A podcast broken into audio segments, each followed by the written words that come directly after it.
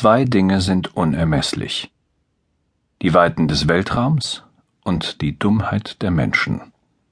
Albert Einstein. September 2007. Der Flop. Die Richard Dillman Show hatte gerade begonnen. Ein 30-jähriger Bürokaufmann mit schütterem Haar und einer spitzen Nase namens Joseph Kleiner war heute der Gast.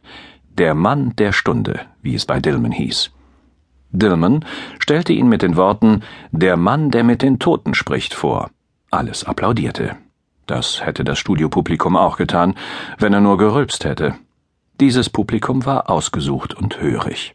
Alle arbeiteten so und er bildete da keine Ausnahme.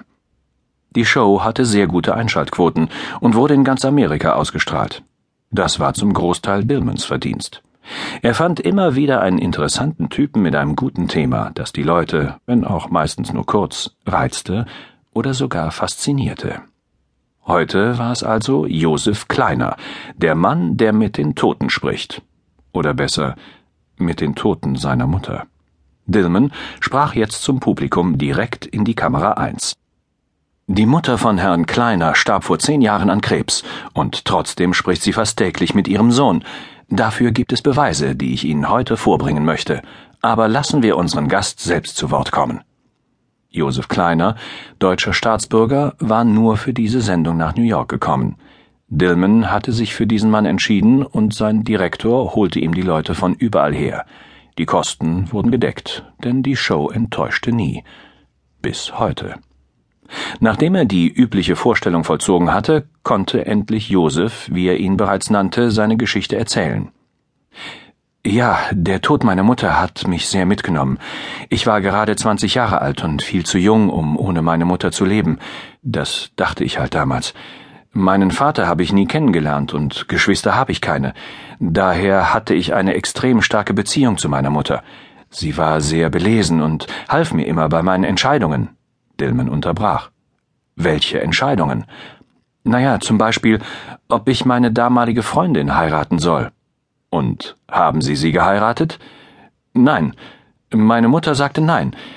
Es war auch wie immer die richtige Entscheidung.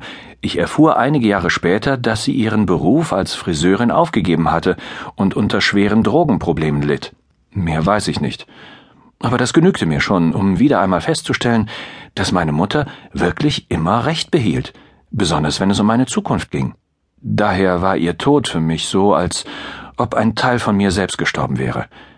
Ich war bis jetzt jede Woche bei ihr auf dem Friedhof, und ich bin aus diesem Grund nie wieder länger als eine Woche verreist. Das würde ich nicht ertragen, so lange fern meiner Mutter zu sein. Josef bekam rote Augen, und die Kamera 2 hatte diese groß im Bild. Dillman klopfte Josef auf die Schulter und heuchelte Anteilnahme. Ja, sehr schwer, einen so geliebten Menschen zu verlieren. Ich glaube, auch unser Publikum ist sehr beeindruckt. Lautes Klatschen des Studiopublikums setzte wie auf Befehl ein. Genauso schnell hörte es wieder auf, und Josef erzählte weiter, nachdem ihn Dillman durch ein Zuzwinkern dazu animiert hatte. Da diese Verbindung so stark war, habe ich meine Mutter weiterhin, wenn ich vor sehr wichtigen Fragen stand, um eine Entscheidung gebeten. Wie haben Sie das gemacht? rief Dillman jetzt aufgeregt. Gespielt aufgeregt. Ich habe am Abend, nachdem ich Blumen auf ihr Grab gelegt hatte, ihr Bild neben meinem Bett befragt. Und das Bild hat geantwortet? Es war sehr still im Studio. Jetzt kam wohl der Hammer, so hofften zumindest alle im Raum. Das Bild äh, hat natürlich nicht geantwortet, sprach Josef etwas lauter weiter, aber am nächsten Tag wusste ich meine Lösung immer, und es war jedes Mal die richtige Entscheidung, setzte Josef, der mittlerweile ganz euphorisch geworden war, nach. Jetzt schrie er fast. Sie weiß es einfach immer. Ohne sie wäre mein Leben wie ein Luftballon im Wind, ohne Steuer. Dillman unterbrach neuerlich. Aber wie hat sie Ihnen die Informationen zukommen lassen, wenn sie gar nicht gesprochen hat? Es war ganz einfach. Meine Mutter schrieb es auf mein Jausenpapier. Bitte? Das müssen Sie uns genauer erklären. Ich habe jeden Tag eine Jause von ihr mitbekommen, in die Schule, als ich klein war, und später in die Arbeit. Sie hat mir immer etwas eingepackt. Dazu nahm sie dieses einseitig beschichtete alte Jausenpapier, das es heute noch gibt. Dieses Jausenpapier verwende ich jeden Tag und packe mir was ein. Zur Jause eben.